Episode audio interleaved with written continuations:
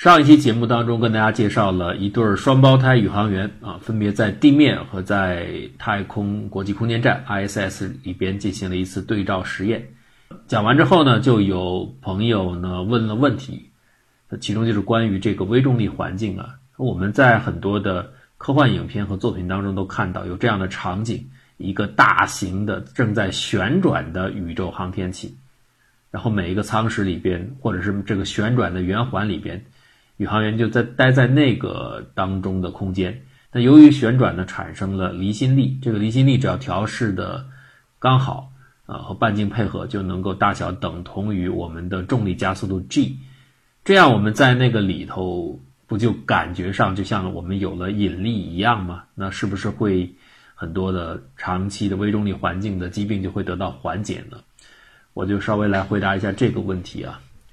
呃，从原理上来说，是的，是可以极大的缓解的，这个应该是没有问题。可是呢，这个答案呢带有一定的不确定性，就是看你的旋转半径有多大。旋转半径如果特别小的话，也会有其他的问题。那这个话题呢，实际上研究很早了，几十年的时间内，人们一直在关注，就所谓的人造重力 （artificial gravity），一直在关注，而且大家。最容易想到的经济可行的方案就是通过旋转产生离心力啊，以这个离心力来模拟重力。当然，这个我们就不再详细解释了。这离心力它不是个力啊，呃，但是大家就这么理解来好了，不用说的那么严谨。就是它就像我们看那个奥运会的自行车比赛啊。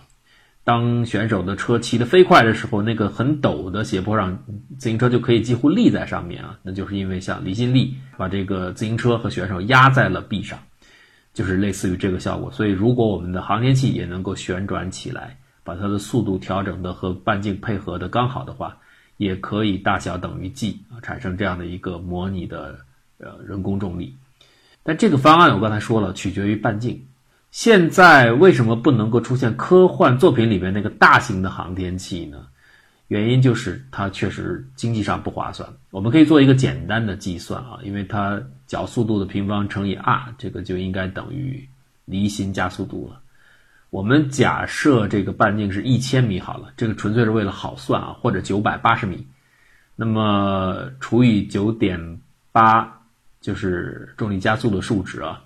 零点零一，然后开方之后呢，我们可以得到它的角速度就是零点一，这意味着什么呀？就是一个半径达到一千米、一公里的这么大的一个航天器，它要产生等于我们地面的重力加速度，它的角速度啊，就应该做到差不多六十二点八秒，就一分钟要旋转一周，这样的话就跟地球的重力大致相等了。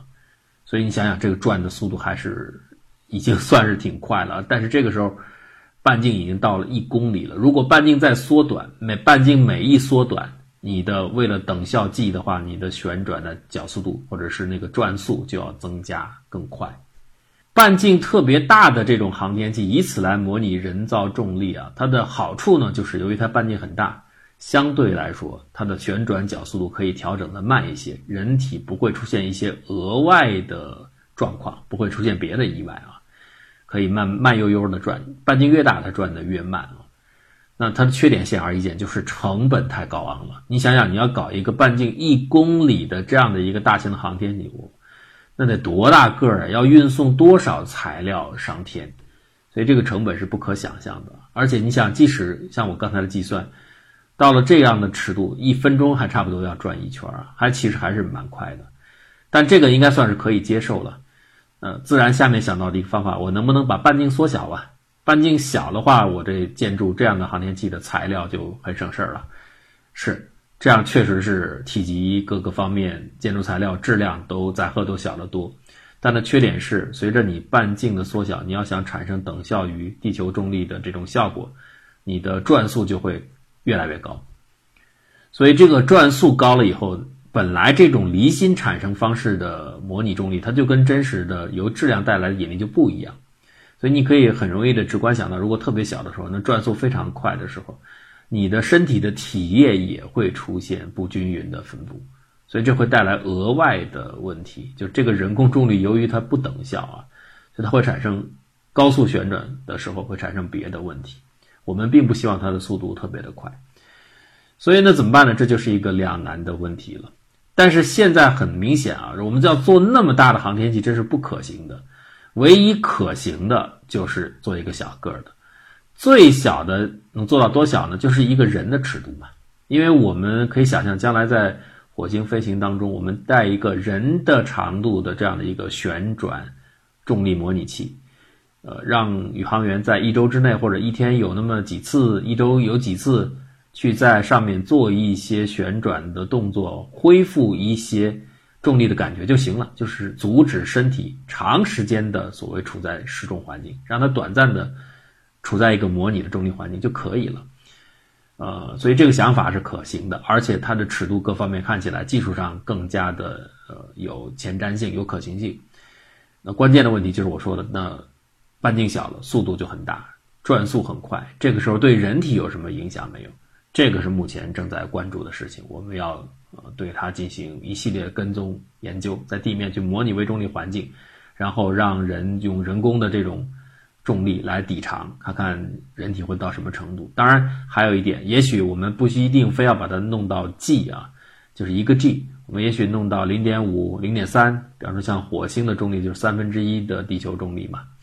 那我们也许这样就可以了，反正遏制我们微重力的这种长期的损害就可以了。那么，但到底到什么样的程度，模拟到多少的重力加速度的比例合适，啊，满足于火星的这种三年的往返，这现在都需要大量的研究啊。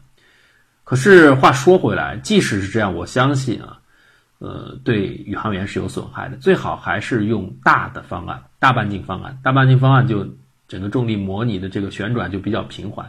对人体的其他方面的影响可能相对较小得多。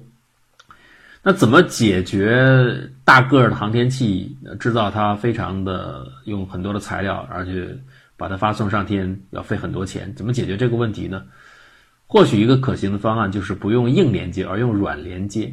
就是我们不需要把整个航天器搞那么大，你们就是希望有一个舱室，比如说容纳一到两名宇航员。这样的一个舱室让它旋转就可以了，所以我们可以让这个舱室呢进行软连接和旋转轴，用软绳或者软质材料进行连接。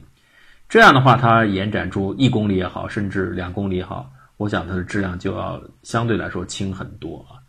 然后我们在这个小舱室，比如给它一点点的动力，让它旋转起来，就是一开始是紧贴着航天器一起发射或者组合发射都可以。那么装配完毕之后呢？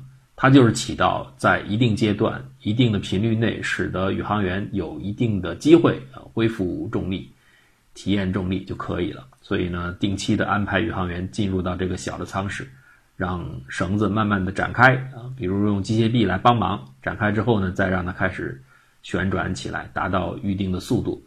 就像比如说延展出一公里远好了啊，然后开始旋转等等。